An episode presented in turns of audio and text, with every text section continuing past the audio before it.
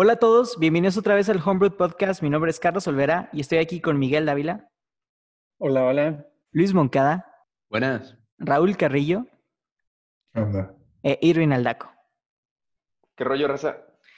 Raza, les recordamos otra vez que vamos a tener un evento el viernes 25 de septiembre a las 8 de la noche. Los invitamos a que nos acompañen. Va a ser eh, el primer podcast que vamos a grabar en vivo. Y pues la idea es que durante esa hora y media, eh, pues hablemos con ustedes, convivamos, si quieren hacernos preguntas, las contestemos en vivo y que pueda ser como un, un, un episodio muy padre de, de, ustedes con nosotros. Entonces ahí para que lo agenden, viernes 25 de septiembre, 8 de la noche, no se lo pierdan. Dando continuación al tema de, de la semana pasada donde hablamos de, de, can, de cancelar. Ah, no, hablamos de sueños. Una disculpa. Eh, tomando en antepasado. referencia, antepasado, gracias Monkey, tomando en referencia el capítulo de cancelados, hay un tema que, que, traemos arrastrando varios meses que queremos hablar y es el tema de si debemos o no separar al autor de sus obras. ¿A qué nos referimos con esto? Ha habido muchos casos en la industria del cine, en la industria de la televisión o incluso en, en artistas donde sí pueden ser muy buenos, pero las acciones que ellos han realizado fuera de sus obras son muy controversiales.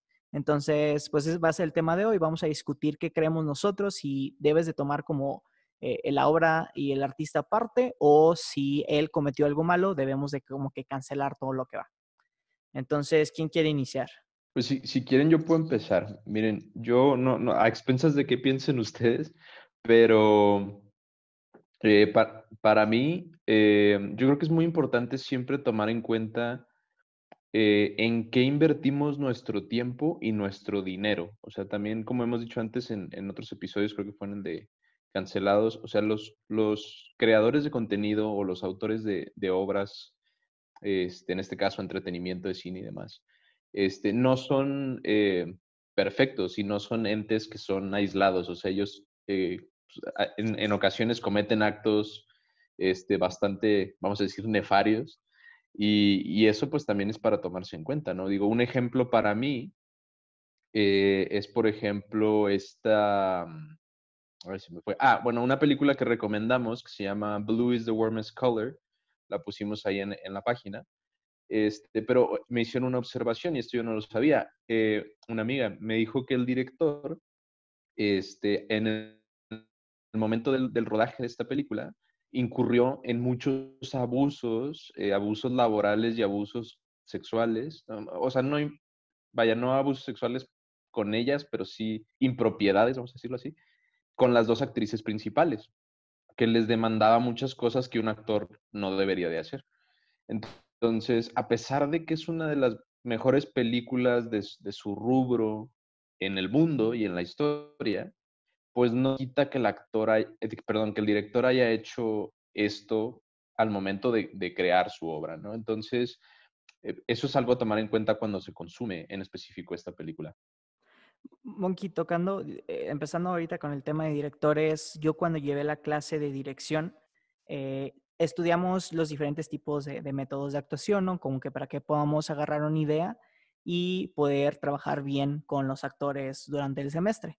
Y se inició este debate sobre todo con Quentin Tarantino, donde él pues es un, un director, perdón, reconocido, pero sin embargo hubo varios reclamos, sobre todo cuando inició todo el, todo el movimiento de Me Too, eh, de Uma Thurman, donde hubo varias ocasiones donde ella se quejó del trato que recibió en el estudio, ¿no? Eh, recordando, uno de ellos creo que fue que Tarantino le escupió en la cara con el propósito de hacerla sentir, no me acuerdo si enojada o mal, y el segundo fue que la, entre comillas, obligó a participar en una escena donde había un choque de carro que terminó dañándola, o sea, ella, o sea, como que ella no estaba tan segura, prefirió usar un stunt, Quentin Tarantino medio la entre obligó y convenció y pues terminó lesionada. Y entonces empezó el debate, ¿no? De, de, ok, sí, sí la lastimó, pero ¿qué tal la, la performance que tuvo en Kill Bill, ¿no? Y, y, la actriz que llegó a ser, ¿no? Entonces ahí es donde entró mi, mi, mi duda de si el fin justifica los medios, casi casi, ¿no? O sea, el hecho de que los directores pongan tanta presión sobre los actores es bien justificado y casi casi decir, pues sabes que los actores se comprometen a, que cuando actúan deben de sobrevivir este tipo de situaciones para que las emociones que fluyan sean un poquito más naturales.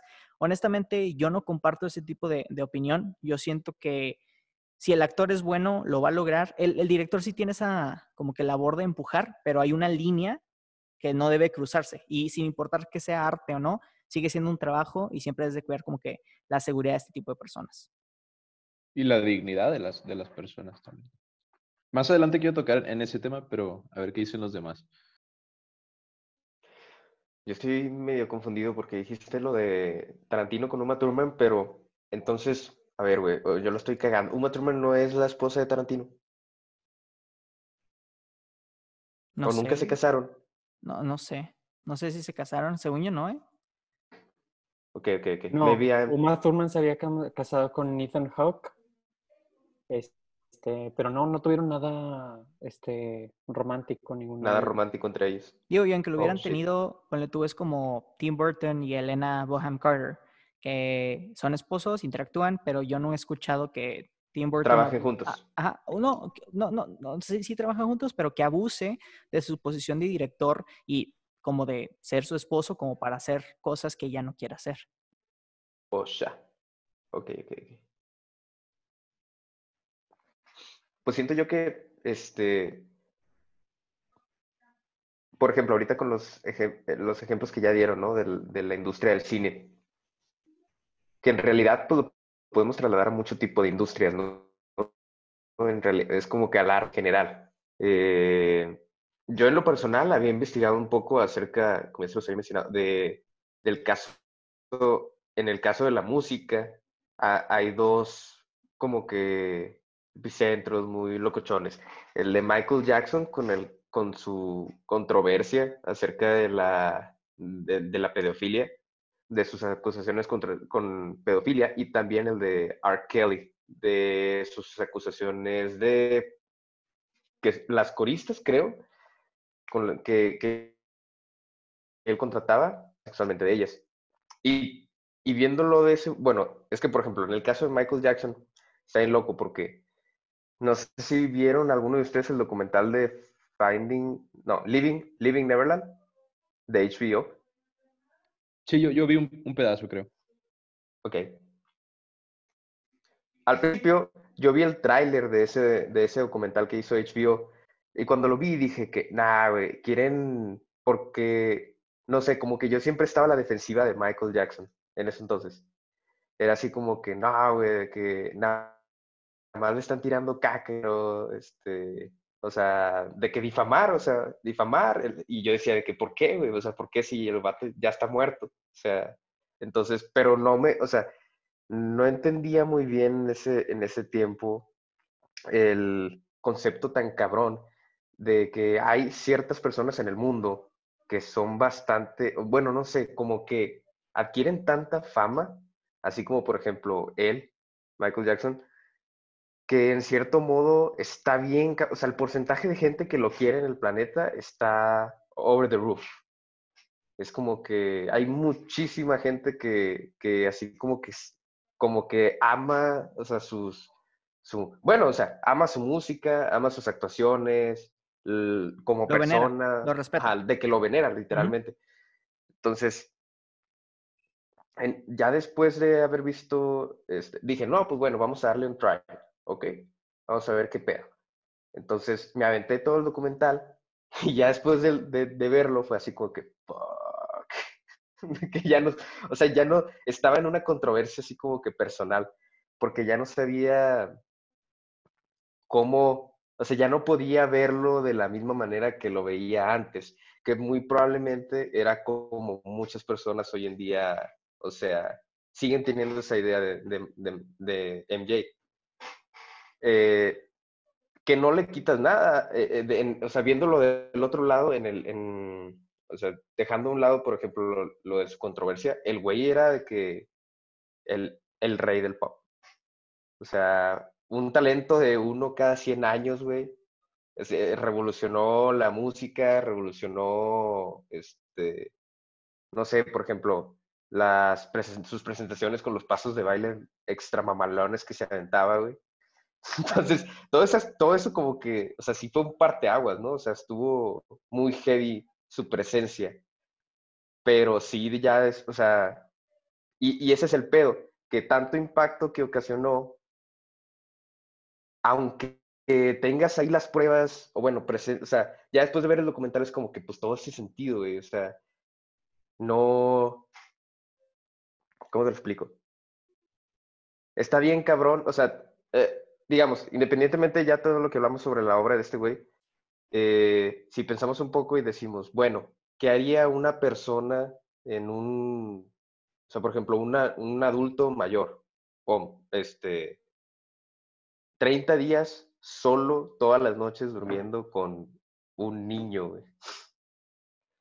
De que en la misma cama, todos los días, nada más ellos dos. Entonces, no sé, o sea, como que it's not normal, dude.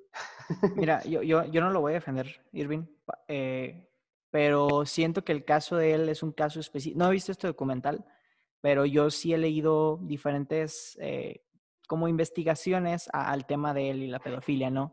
Y varios de ellos, eh, sobre todo porque su, hay varias, bueno, voy a llamarlas víctimas que lo defienden y dicen que las alegaciones son incorrectas.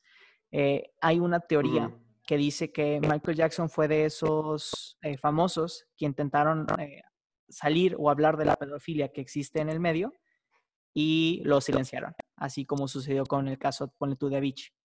Entonces digo, a Michael Jackson no lo quería meter uno porque la verdad yo sí, yo sí lo respeto.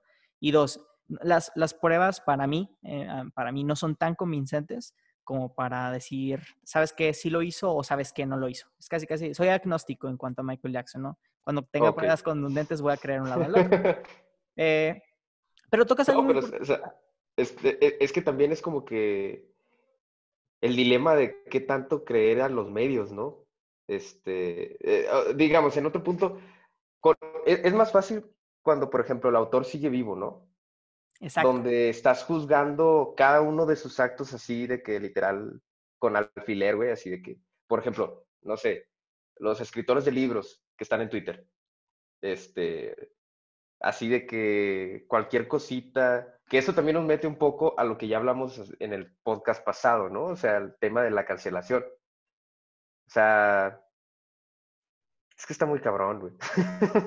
Sí, pero e, es donde iba, Irving, de, de ahora bueno, no ahora, pero en los casos, sobre todo cuando vino toda la wave de Me Too, y de hecho creo que varios de los casos que los demás traen van por, muchos de los personajes que salieron, por ejemplo, Harvey Weinstein, una ventaja que tenían las víctimas era que seguían vivas y también Harvey Weinstein seguía vivo, entonces pudo haber como que esa persecución eh, continua de los casos. En el caso de Michael Jackson, como ya está muerto, fue un casi un, o sea, hay gente que dice que sí sucedió, hay gente que dice que no sucedió, y te dejan básicamente a ti que tomes los datos que tú más creas y tomes esa decisión.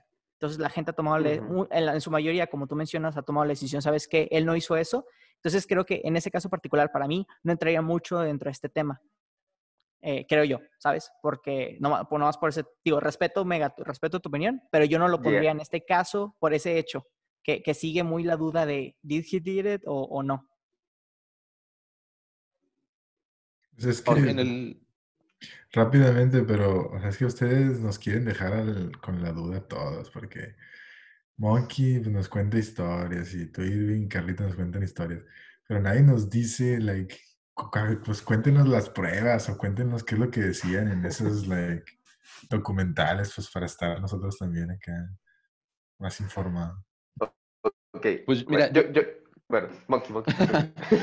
yo creo que, no, mira, es que, es que son, son casos bien documentados que yo creo que cada quien en su casa los puede investigar. Hay, hay muchas notas al respecto.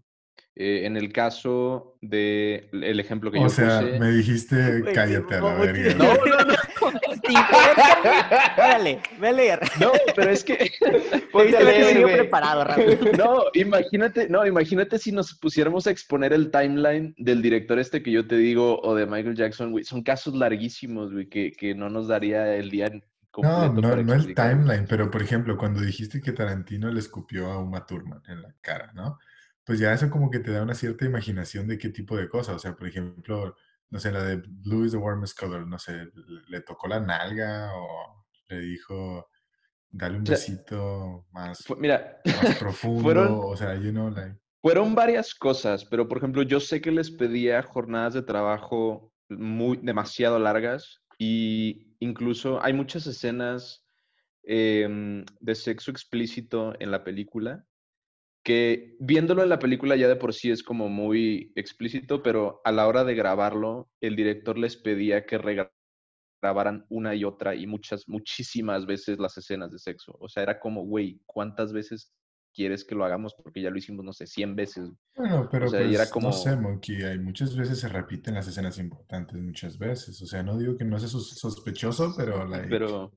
A mí... Pero, o sea, si, si te pones a ver como que las cosas que les pedía hacer sí, sí había, o sea, se ve suspect, ¿sabes? Pues es, que no me las quieres contar, me mandaste. Es que no me acuerdo, es que eran, es que hace un tiempo, güey. Mira, Roy, yo te puedo poner igual un ejemplo y, y, me dices qué opinas, ¿ok?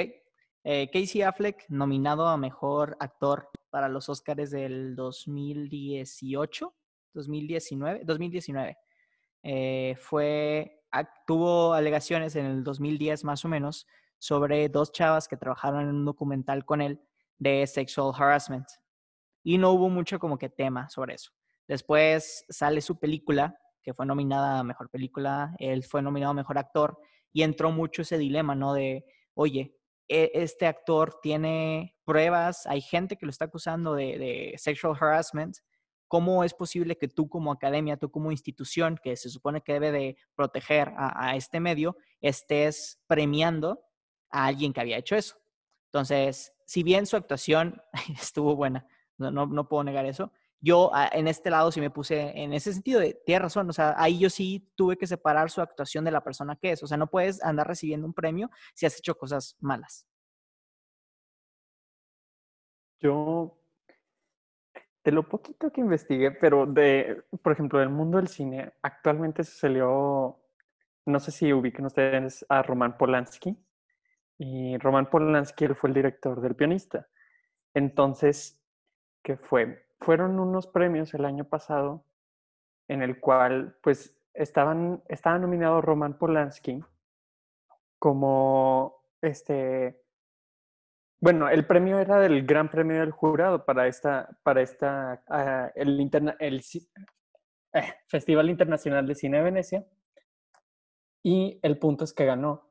Y hubo una controversia porque una actriz dijo que no puede ser que haya ganado. Se salió de la sala y fue como que en protesta a porque él, en realidad, pues hay toda una historia. Yo no sabía hasta después de que vi el video. Resulta que Roman Polanski estaba siendo acusado de pedofilia y ya estaba confirmado varios casos en el que Roman Polanski, él de como treinta y tantos, estaba con una niña de trece pero el punto es que, o sea, estaba confirmado que Roman Polanski era un pedófilo y aún así, a pesar de que estaba toda esta tormenta alrededor de Roman Polanski por mucho tiempo, por más de un año, y le dieron el premio. Entonces fue muy criticada esa.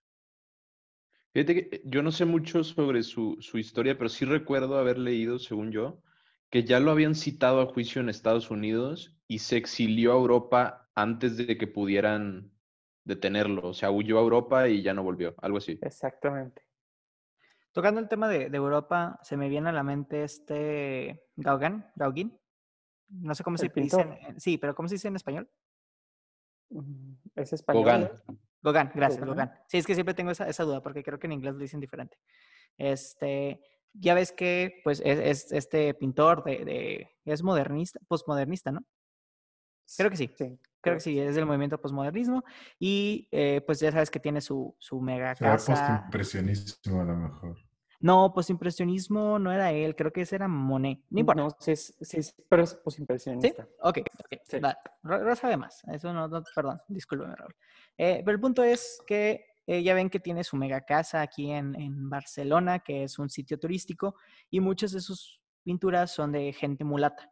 Entonces, durante mucho tiempo eh, se vio a este pintor como su estilo de vida, ¿no? O sea, él, él así encontraba sus musas, o sea, mujeres desnudas, jóvenes. Y mientras como fuimos evolucionando con sociedad, hay gente que empezó a cuestionar mucho esta parte, ¿no? Entonces llegó un momento donde gente empezó a cancelarlo eh, y decir, ¿sabes qué? Es que este pintor estaba haciendo las cosas mal. O sea, eh, eh, es un pederasta, es un que, que, abusaba de su poder como pintor para este tipo de personas, ¿no? Entonces, es como este crush de, la legacía de Gavin en el punto de, sabes que antes eras revenerado por tus acciones, que te defendías siendo como esta persona de arte, y ahora en día ya después que se hace una retrospectiva de qué es lo que realmente estás haciendo, la gente empieza a decir, sabes qué, no, lo que estás haciendo está mal y no importa qué tan importante hayas dejado tus pinturas y cuánto valgan, no, no justifica lo que hiciste.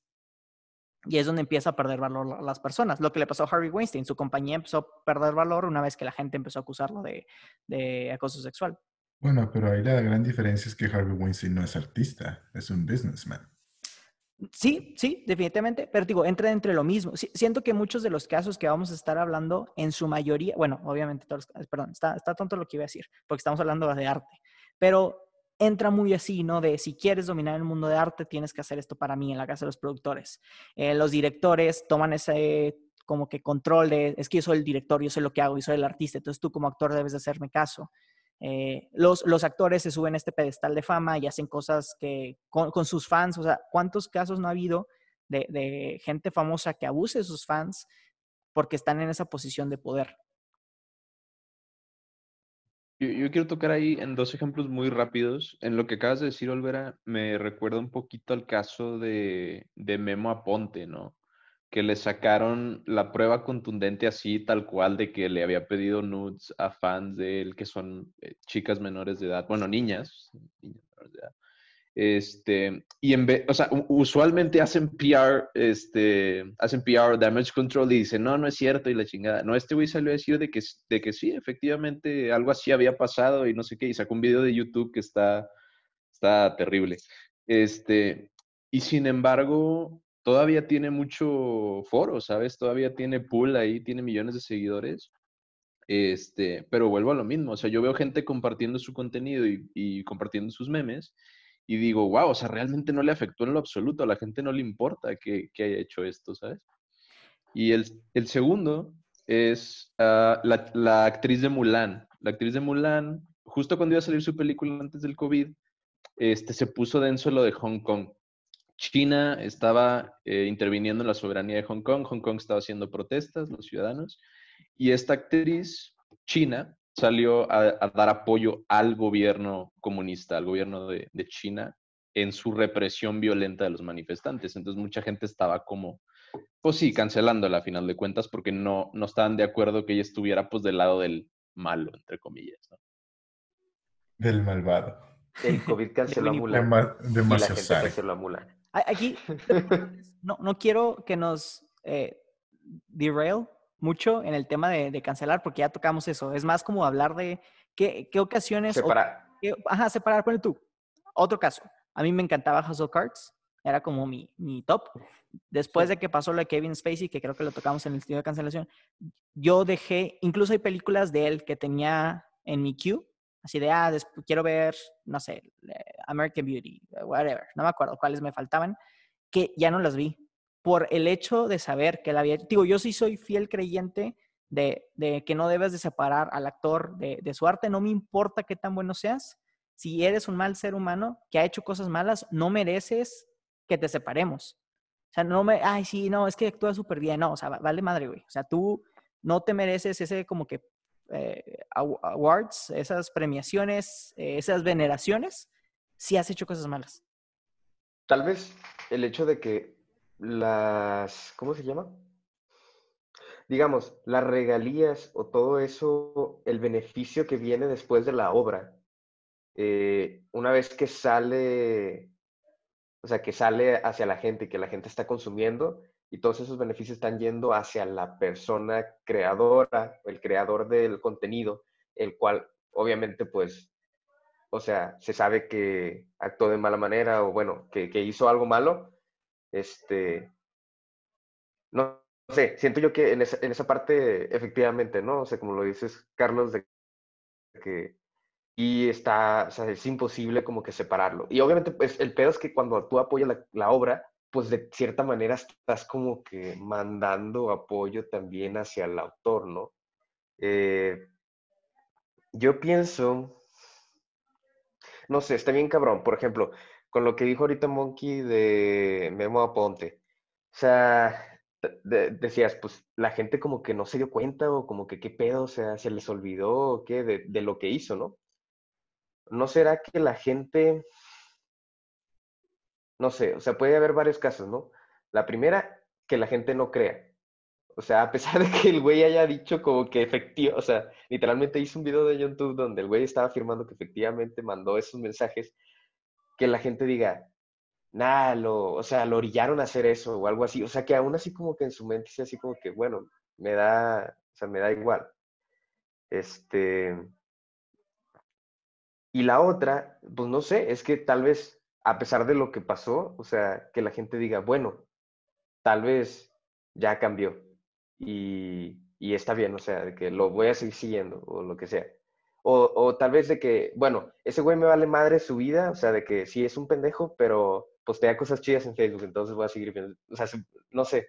Yo lo que iba a mencionar es que siento que también depende del tipo de arte y el tipo de, bueno, sí, de arte que produce el artista, pues.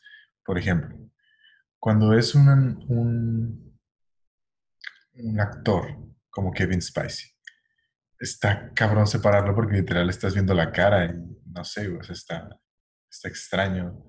Sabes que es la persona y que está actuando y está creepy, si, específicamente si el personaje que estás viendo es un personaje creepy también, o sea, like, what the fuck.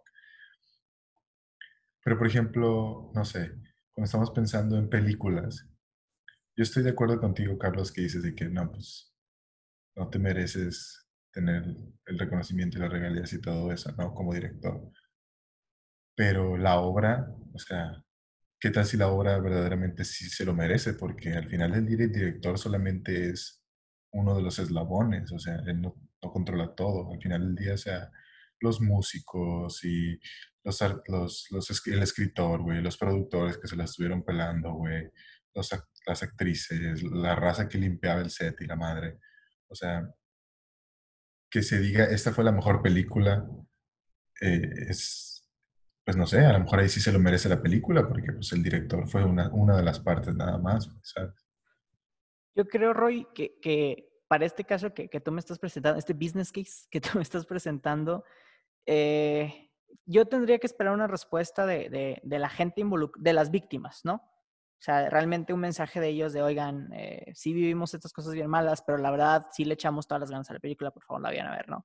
Como que esperar, este mensaje, porque digo, hasta, hasta mientras no escuche algo de ellos, yo sabré que la obra que estoy viendo, la mega actuación que hizo Uma Thurman, estuvo, o sea, detrás de ella viene un abuso de parte del director, ¿no? Entonces, digo, necesito como que ese mensaje de, la víctima decir, no, ¿sabes qué? Está bien, no hay pedo, eh, vela, ¿no? Entonces, ok, sabes que en solidaridad lo voy a hacer. Mientras no exista como que ese mensaje, incluso yo podría asumir que, sabes que ni siquiera la gente que estuvo produciendo o estuvo trabajando con este director está cómodo con este proyecto. Entonces, ¿por qué yo debo de apoyarlo si ellos no lo están apoyando?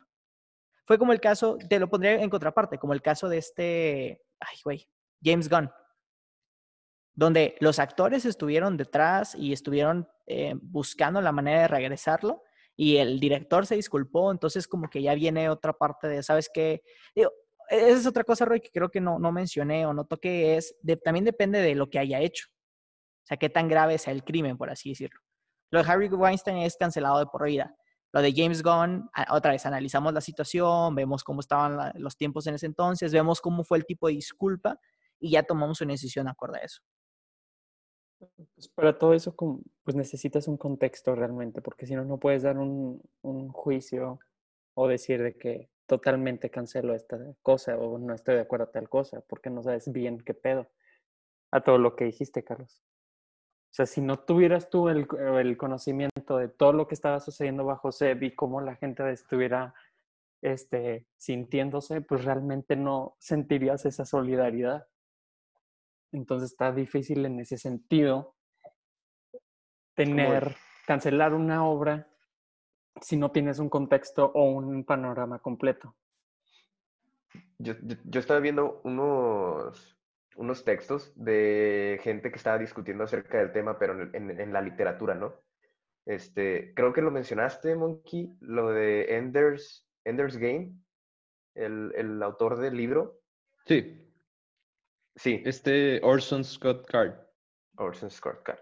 Así que al, parecer es este, o sea, abiertamente homofóbico, ¿no? Sí, el, el, asunto con él es que, eh, o sea, él ha, escrito muchas novelas que a mi parecer son excelentes novelas, pero sí también ha hecho muchos escritos en periódicos pequeños y así, eh, haciendo, pues sí, textos y, y lobbying anti-LGBT, así es. Órale, porque ahí decía, por ejemplo, la persona de que, que, o sea, ellos ya sabían de todo ese rollo del autor antes de leer el libro, sin embargo, veían que el libro tenía de que chingo miles de buenos reviews. Entonces dijeron de que, dijo esta persona de que no, pues fuck it, me lo voy a aventar. Entonces lo empezó a leer y fue así como que, o sea, está, está chido, o sea, el tema del sci-fi con el libro, Ender's Game, o sea, la historia está, está muy bien hecha y, les gustó. Y al mismo tiempo como que fueron diciendo de que, bueno, ok, o sea, en lo que yo voy, este, no sé, disfrutando la obra, no estoy viendo el reflejo de lo que, de la postura que tiene, digamos, en contra del LGBT. Entonces siguió leyendo el libro y al final resulta que, pues sí, le gustó mucho. Entonces, no sé, o sea, está medio, obviamente, creo, ah, no, creo que esto hizo la persona, mira, qué curioso caso. Este, en vez de comprar el libro para leerlo, fue a una librería y de ahí lo sacó, pero no lo compró. Y tampoco vio la película, que la película, pues cuando la ves, o sea, pagas por ella y la regalía directamente es el autor. Entonces, Qué bueno que lo mencionas porque justo, justo iba para allá con, con, un comentario que iba a dar. A mí me pasó exactamente lo mismo. Yo, cuando, cuando iba a ver la película, yo me entero que, que Orson Scott Card, el, creador de la, de la, obra, es anti-LGBT. Y digo, no, pues canceladísimo, no voy a ir a ver la película a pesar de que me muero de ganas. Y luego leí que en sí a él ya le habían pagado los derechos por su obra y él no iba a recibir dinero de las ventas en taquilla. Entonces dije, ah, pues perfecto, pues, pues ya, o sea, ya se chingó. Si ya le pagaron, pues el que yo vaya y la vea, pues no afecte nada. Entonces la fui a ver al cine y me pareció, a mí me, gustó mucho, qué lástima que la cancelaron.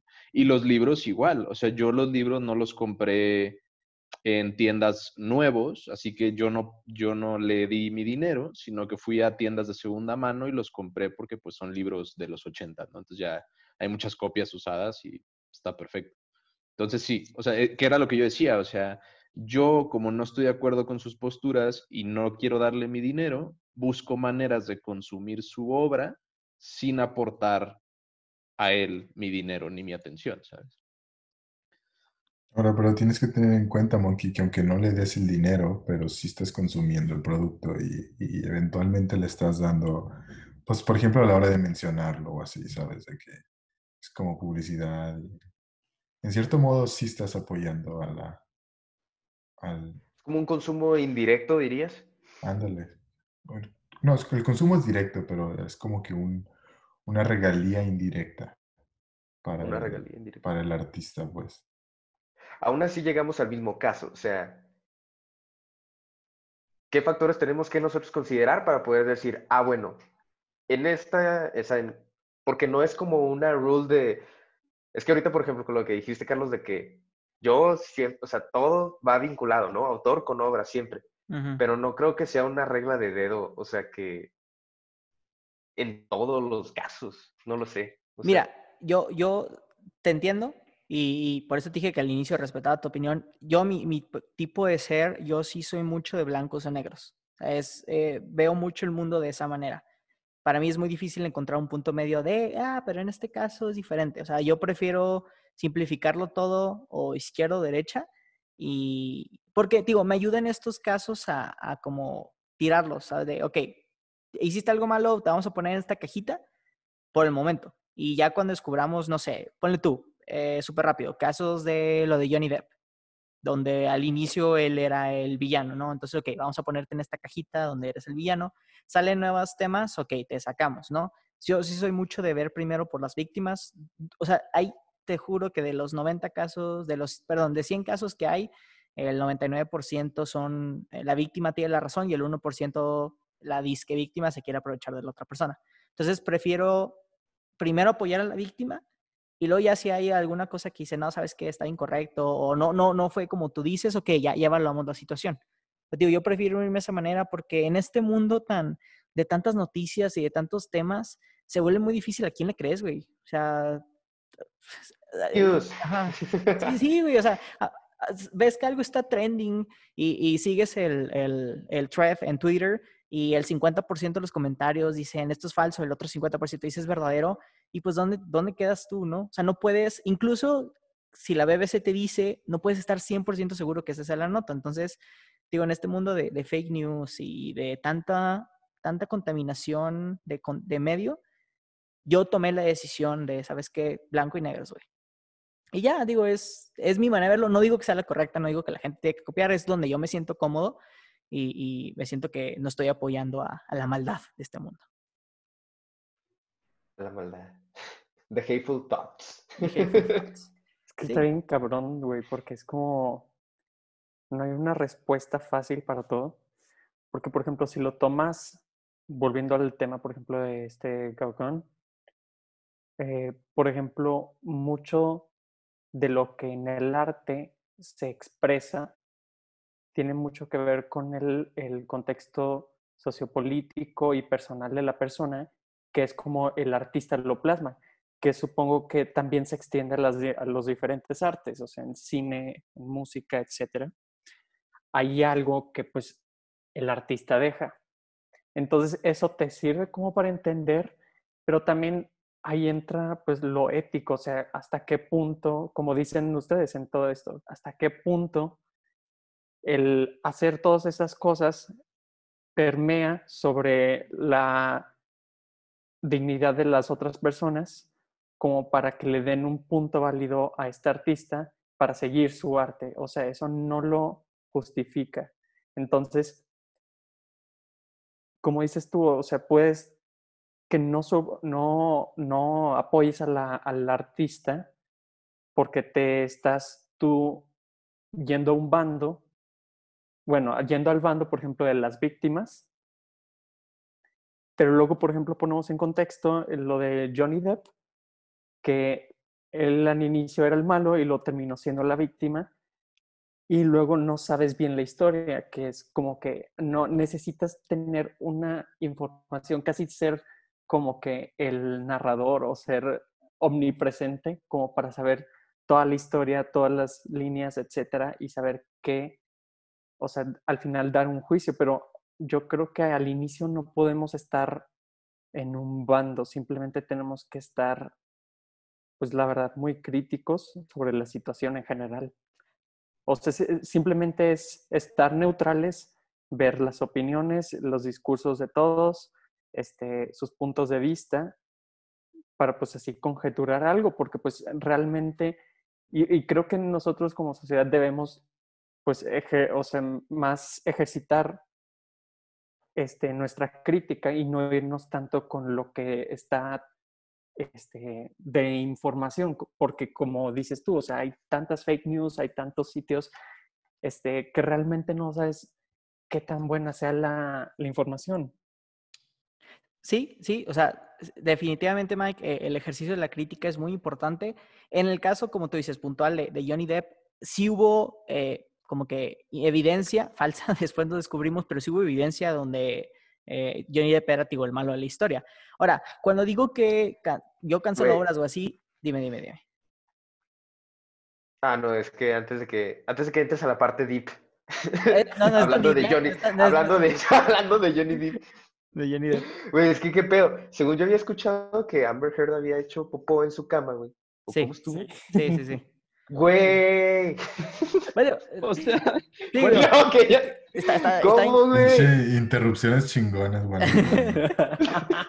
sí, o sea, sí, sí hubo varias y también que lo quemó con un cigarro y ese tipo de cosas. O sea, sí hubo. Eh... O sea, era una disputa doméstica, güey. Exacto. Los, dos, los dos ahí Pero ¿cómo le vas a cagar en tu cama, güey? ¿Cuál estaba más olorosa? Pero, Mike, tomando lo que tú estabas diciendo, güey. Obviamente, ¿tú crees que el que yo no haya visto una película le haya afectado nada? No, es, es nomás una decisión personal que yo tomo donde yo sé que mi minúscula acción no va a tener ningún cambio en, en eso. Nomás, eh, digo, es, es, ese, como tú dices, es mi moral que se siente tranquila el saber que está intentando o apoyando al bien, por así decirlo, ¿no? Sea, yo no soy una persona que me considero malo, no me gusta que las cosas malas sucedan, entonces mis pequeñas acciones que hago día con día es intentar apoyar a las gentes que están siendo como que bulleadas, están siendo atacadas y eh, desechar, alejar de mi vida a gente que no. Ha habido muchos, eh, tu antes yo seguía más influencers de los que sigo ahorita y entre más Ah, entre más se peleaban y entre más tenían como que esa negatividad en la vida, yo los fui quitando, ¿sabes? Yo soy una persona que intenta mantenerse positivo. No me intento hacer así como que vivan una vida excelente, no, nomás yo quiero estar tranquilo conmigo mismo, tranquilo con mi círculo de amigos y esas acciones y esas actividades negativas intento alejarlas de, lo que yo pueda. Entonces digo, es mi manera de vivir la vida y la verdad yo me siento a gusto con ella y me ha traído muy buenas personas. Ustedes cuatro son de mis mejores amigos y la verdad siento que este tipo de mentalidad aleja lo malo, atrae lo bueno, me, me llevo a ustedes. Y digo, con esto me siento tranquilo. Entonces, digo, creo que medio contesté lo que tú me estabas diciendo, ¿no? Y yo no les quería agregar, Monkey me puede ayudar en esto porque no me acuerdo bien, pero en Teenage Bounty Hunters había un episodio en el que eh, ellas, hace cuenta que pues siempre era que veían a alguien fumando un, un, cigarro y decían, oh, cancer sticks. Y le decían directamente a la persona que te vas a morir de cáncer si sigues fumando, etc. Y de repente se topan a un tipo en la tienda que está comprando una cajetilla de cigarros y le van a decir, y le dicen de que, ah, te vas a morir de cáncer si sigues fumando. La persona se da la media vuelta y resulta ser el reverendo de su, este, de la iglesia y le dicen de que, ah, no, no pasa nada, tú puedes seguir este, fumando, este, tú eres como que, no pasa nada, tú eres chido. Estás y después, protegido por Dios. Exactamente. Y después ellas mismas se cuestionan, dicen así como que, ¿qué pedo? O sea, este, ¿cómo vimos a una persona que tiene como que en un pedestal, que tenemos en un pedestal y cómo, o sea, somos tan permisibles con ese tipo de personas? Y ellas empiezan como que a cuestionarse eso y dicen de que es que no está bien, o sea, este, no está, creo que algo está mal con nosotros. Entonces, ahí, eso es lo que como que toma y que dices tú, o sea, es como, aunque sea una pequeña acción o tu propio juicio, tu propia decisión, como muchos de nosotros, o sea, es importante que se haga notar ese pequeño, pues digamos, ese pequeño boicot que nosotros hacemos hacia los artistas, porque a final de cuentas, como sociedad estamos intentando este, construir algo nuevo, ¿no? Pues tú dices, yo creo que sí, em, perdón, señor Monkey. Nada más quería, quería nada más mencionar o sea, que cuando la persona hace algo mal, está definitivamente mal. Pero yo creo que mi pregunta es, bueno, pero ¿qué pedo con la obra? O sea, la, obra no tiene como que una vida en sí misma, you know? o sea, no merece la obra vivir más allá de su autor, ¿sabes? O sea, pero bueno, solamente quería mencionar eso. Hablar como de, de la... Dale, dale, vamos. Yo creo que ahí a lo mejor, a lo mejor puedo aportar alguna idea a eso, Roy. Mira, siguiendo lo que dijo Miguel, yo creo que tiene mucho que ver con el poder del consumidor o el poder adquisitivo. O sea, si digamos que si el, si el autor de la obra o el director o whatever está vivo y está recibiendo nuestra atención, no nuestro dinero o etcétera, esto le da a esta persona poder. Sin embargo, no es la única persona involucrada en la creación de la misma en, la mayoría de los casos. Entonces ya depende pues de, cada quien pensarlo, ¿no? O sea, yo voy a poner un ejemplo. esto no es del mundo del entretenimiento, pero a lo mejor figura, ¿no? Yo me acuerdo que eh, llegó un momento, a mí me gustaba mucho comer en una cadena de comida rápida que se llama Chick-fil-A. Ahora, para los que no lo conocen, Chick-fil-A es buenísimo, venden muy buenos productos, mucha calidad. Este es muy rico. No es anuncio. el, el asunto no estamos es de siendo patrocinados por Kentucky Chick-fil-A, patrocínanos. Pero hoy no, porque... El asunto, el asunto es que yo comí ahí seguido cuando iba a Estados Unidos, pero después me enteré que a través de sus programas de caridad, ellos donaban dinero a asociaciones religiosas, porque es una empresa eh, cristiana o católica, no estoy seguro cuál de las dos, eh, y estas, estas caridades a las que ellos donaban usaban parte de ese dinero para hacer lobbying anti-LGBT, o sea, anti-matrimonio igualitario, anti, you know. Entonces ya no me sentí yo a gusto comiendo ahí, ni, ni dándoles mi dinero, entonces dejé de comer ahí por años. Hasta creo que este año, donde sacaron una nota de su plan empresarial, donde dijeron que ya no iban a estar donando dinero a esas asociaciones en específico, sino a otras que no hacían ese tipo de lobby. Entonces yo dije, wow, qué, chido, o sea, si les creemos y si es cierto, pues qué bueno, porque pues ya puedo comer ahí otra vez, ¿no? Si vuelvo. Entonces yo creo que es parte de lo mismo, ¿no? Pero si el autor o el creador está muerto y ya no está recibiendo beneficio alguno ni poder alguno de nosotros al consumir su obra, pues a lo mejor podemos consumir esa obra de una manera crítica y objetiva y decir, bueno, el autor fue un hijo de su tal por cual o hizo esto lo otro, pero su obra en este rubro, en este estilo, es magnífica. ¿no? Creo que está bien importante, Monkey, ese tema que estás tocando, porque a nuestra generación nos ha tocado muy poquitos artistas que han sido controversiales que hayan fallecido. O sea, la mayoría de nuestra generación, a la gente con la que vio o, la que ha tenido drama ha sido, entre comillas, reciente, ¿no? Entonces, no hemos podido, ese, no hemos podido tener ese sentimiento de, güey, no sé, como Michael Jackson, Michael Jackson es el ejemplo claro donde lo tuvimos y, y, digo, gente como yo, igual ya puede sonar medio hipócrita, pero yo decido consumirlo, yo decido, eh, ¿sabes?, seguir viéndolo, tengo un libro de él, me gusta su historia, me gusta lo que él fue. Entonces, creo que tocas así un tema muy importante que siento que nuestra generación no nos ha tocado en suficientes casos para empezar a debatir o tener esa experiencia de ver la obra sin el artista. Yo nada más iba a mencionar aquí que Chick-fil-A sí está muy bueno, pero no es tampoco el equivalente a una obra de arte. Like, yo soy de la idea. I mean, ¿has comido ese chicken sandwich? Güey, trascendental, güey. Trasciende, güey. chick ah, eh, no sé, eh, podría a lo mejor meterme en unos argumentos, pero yo sí pienso que la obra debe de sobrevivir a su autor. Yo, yo pienso. A, lo mejor cuando estamos hablando de videos de YouTube o de influencers de Instagram, pues, pues que se joda la obra. Que qué gran valor a la humanidad le va a traer, pues nada. Pero, pues no sé, hay películas históricas que tú sabes que no sé, tenían blackface o que era, tratan de cosas de que pues no están correctas ahora, pues like, la obra sigue siendo increíblemente buena, es like, por, por todo, no nada más el tema que trata, o sea, formalmente, de precisión, de cámaras, técnicamente, like, I don't know, yo, yo sí pienso que las obras tienen vida propia y no, no deben de estar atadas a lo que el autor hizo o no hizo.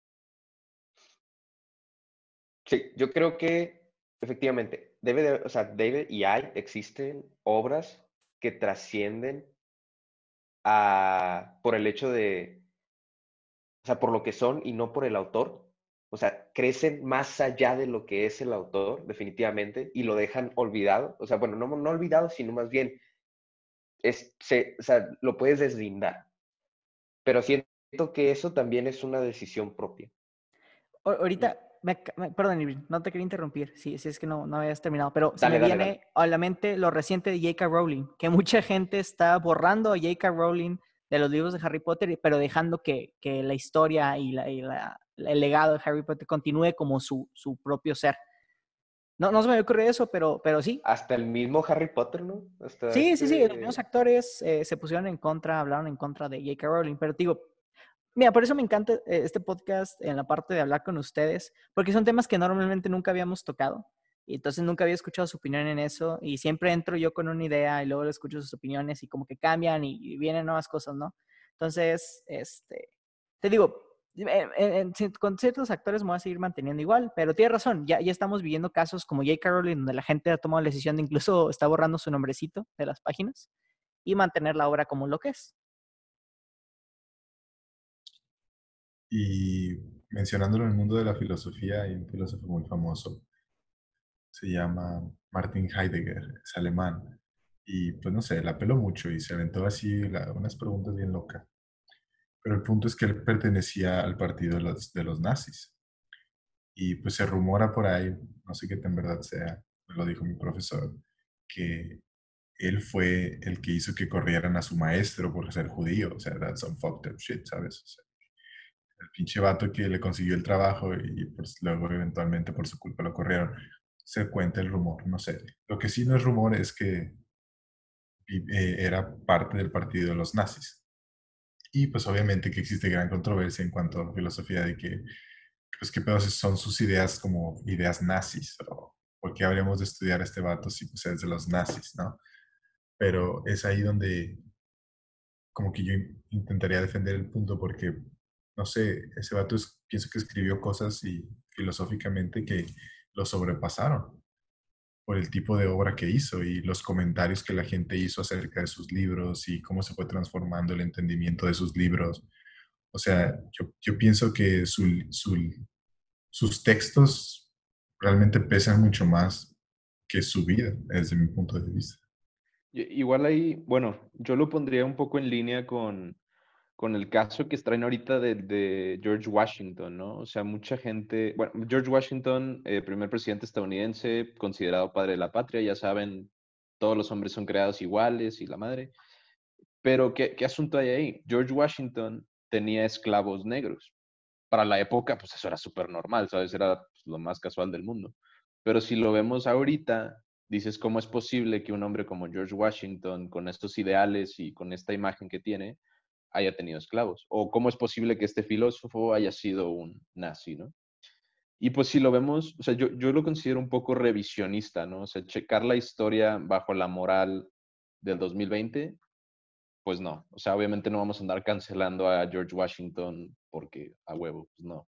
Estados Unidos no existe. Se cancela Estados Unidos. pero, pero mientras, mientras hay cosas que son así revisionistas, hay cosas que yo considero que no son revisionistas. Por ejemplo, y mi último ejemplo es este.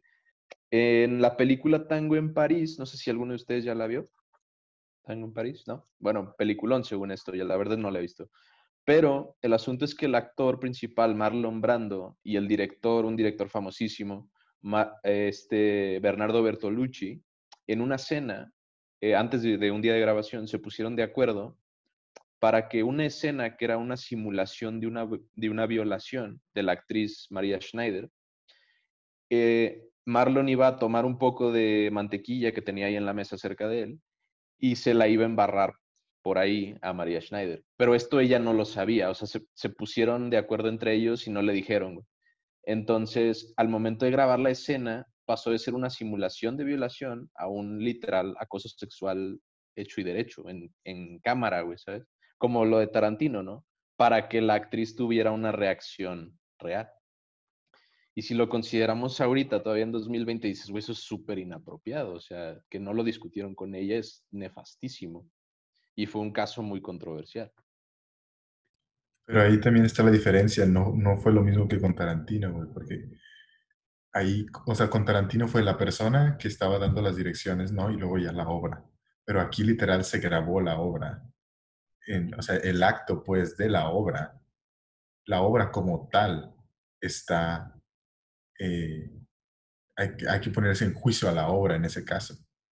Que fue hecha bajo coerción, ¿no? Que la obra literal, sí, exactamente, o sea, que lo que grabaste, lo que estás viendo literal, ¿sí me explico? O sea, estás presenciando el acto de violación. Eh, obviamente, quién sabe hasta qué punto, ¿verdad? Entonces, real todo esto, pero asumiendo que sí. Pero del otro caso es como que no, no, no lo sé. A lo mejor no existe una distinción real. No los, quise, no los quise equivaler en gravedad, pero era como un, ejemplo de directores pasándose de la raya, a lo mejor. Un poquito. Y también creo que depende mucho cómo reaccione la segunda persona. Eh, la escena de Quentin Tarantino en la película de Django, donde Leonardo DiCaprio se quiebra, quiebra un vidrio y se corta la mano y empieza a sangrar, él sigue actuando y empieza un poquito a improvisar, perdón. Y una de esas escenas improvisadas es que toma la cara de la actriz, eh, no sé, de no me acuerdo quién era la actriz, y le embarra su sangre sobre la cara. Entonces la reacción de esta actriz es de disgusto porque pues era sangre real, ¿no? Pero al final de cuentas, digo, todo el mundo dentro del set lo tomó como, wow, mega improv, ¿no? Entonces ahí ya como que es un, uff, ok, como todo el mundo está de acuerdo, tranquilos, pero ¿qué hubiera pasado si esta actriz hubiera quejado de, oye, me embarraste la cara, ¿qué te pasa? ¿no? Entonces ahí estaríamos hablando de un tema completamente diferente. Sí, pero pues, pues yo creo que hay niveles, ¿no? O sea, embarrarte la cara con sangre cuando estás en una escena intensa o meterte mantequilla. No, sí, sí, pero, digo, creo que no está, es lo mismo. No, no, no, pero no está en nosotros decidir qué está bien o qué está mal como, como third party, ¿sabes? Tenemos que esperar a que las personas involucradas, bueno, tú, si, si esta, otra vez, si esta actriz se hubiera molestado, lo tenemos que tomar con la seriedad que lo que fue de, de oye, Leonardo DiCaprio le embarró su sangre en su cara sin su consentimiento. Entonces digo, si bien obviamente no es el mismo caso, porque aquí estamos hablando de una violación, aquí nada más de embarrarle la sangre, entra dentro del contexto de, güey, la víctima es la que decide si sí o si no. Bueno, no estoy tan seguro de eso. Está bien, no tienes que estar seguro, no tienes que estar seguro. Que aquí es, es, ¿cómo se llama? This is a free country. This is neutral ground. Es que la víctima, la víctima puede quedar tan traumatizada que tal vez ya no se le puede confiar ni su propia seguridad, you know. Sí, ok, sí, tienes razón. Pero bueno, es como que otro tema, ¿no? Es ah, ya para la siguiente. Creo que nos desviamos un poquito en eso. Pero nos bueno. desviamos un poquito. Este, comentarios finales, conclusiones. Pues sean, sean muy críticos de, lo que consumen, o sea, no como que nomás se avienten de lleno a, consumir cualquier cosa, mejor investiguen, ¿no? Investiguen, quién, investiguen quiénes son los creadores del contenido que consumen y apoyen a, quienes más les guste. Igual, creo que Monkey lo puso muy bien. Creen su propia crítica es que sí, güey. O sea, güey, tú, tú opinas, pero... Cuéntenselo a quien más confianza le tenga. Pero sí, o sea, generen su propia crítica. Eh, y realmente, pues, no se, no se vayan por lo que esté de moda o lo que piensen los demás. En esta vida hay líderes y hay seguidores y todo el mundo tiene el potencial de ser un líder. O un seguidor. No, sí, güey, pero... Güey, ¿qué tal, si, ¿qué tal si alguien tiene el sueño de ser el mejor seguidor del mundo? The biggest fan. The biggest, fan. The biggest fan. Fanest fan. Pues igual, yo, yo ah. creo que algunas veces la obra puede trascender a su creador. Eh, y ya será cuestión de cada uno de nosotros tomar conciencia, tomar crítica y decidir, eh, pues, cómo lo vemos, ¿no? guess. Yo creo que para mí la obra tiene más primacía que el autor incluso. O sea, para mí la obra habla, o sea, la obra vive por sí sola y la obra se va incluso reproduciendo en las mentes de las demás personas y las demás personas les van dando diferentes interpretaciones. O sea, como que la obra cobra vida propia. Entonces, yo pienso que sí es posible separar al autor de las obras y que las obras que se lo merecen deben de tener todo el reconocimiento como obra. Obviamente, pues no, no es tan fácil, ¿verdad? Y hay, hay degrees de, de obras y, degrees de, eh, de actos malévolos y satánicos. Entonces, pues, pues no sé, échenle, échenle, échenle, échenle ganas. Esto es todo por hoy. Muchas gracias por escucharnos. Les recordamos que el próximo viernes 25 de septiembre a las 8 de la noche vamos a tener nuestro cierre de temporada. Los acompañamos, vamos a estar mandando eh, ahí el link, entonces para que por favor nos acompañen. Estamos buscando a ver si podemos tener una sorpresa para ustedes, entonces no se lo pierdan. Si les gustó el episodio, no olviden compartirlo con sus amigos y dejarnos una reseña en Apple Podcast para ayudar a crear una comunidad más grande. Nos pueden encontrar en Twitter como arroba homburg-p o en Facebook e Instagram como arroba hmbpd. Ahí puede comentar, darnos sugerencias, hacernos preguntas e interactuar con nosotros. Estamos en todas las plataformas para escuchar un podcast. Te vemos el siguiente martes con un nuevo episodio. Nosotros somos Miguel, Luis, Raúl, Irvin y Carlos. Nos vemos en la próxima.